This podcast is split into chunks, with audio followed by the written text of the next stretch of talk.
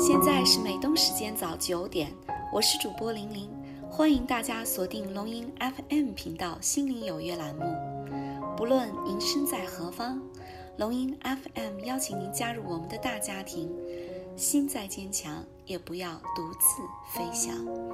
让我们的节目如隐形的翅膀，伴您左右，与您同行。每周一至周五早九点，风雨不改。龙吟 FM 心灵有约，与您一起开启美好的一天。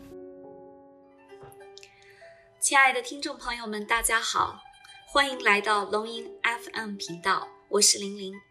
今天我为大家分享，最好的朋友无需时时联系。前一阵子呢，我突然收到一条微信，是我的一个好朋友发来的，邀请我呢在暑假的时候同去旅游。说起来呢，我这个朋友已经很久没有联系了。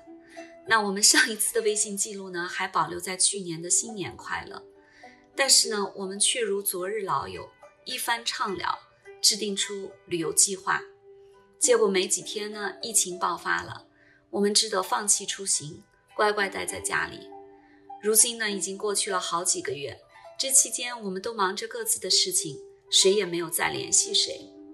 身边的共同好友都惊讶于我们的友情，我们却知道这就是我们之间最好的状态。各自忙乱，有事儿说事儿。许多人呢都想象自己与老友多年后重逢的场景，怕岁月无情，故人难认。其实不需时时联系，有事儿找我，便觉得情谊当如此。老友记中，Rachel 和 Monica 六岁相识。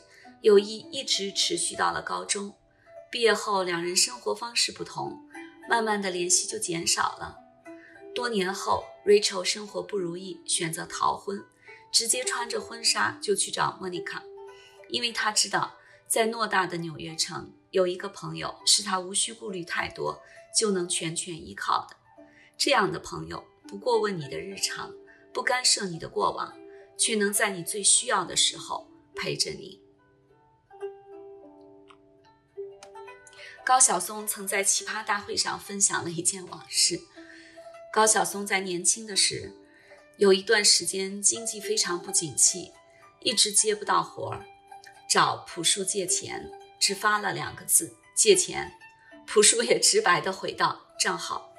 后来呢，朴树没那么火了，遇到困境，也只给高晓松发了两个字“还钱”。最好的友情大概就是这样。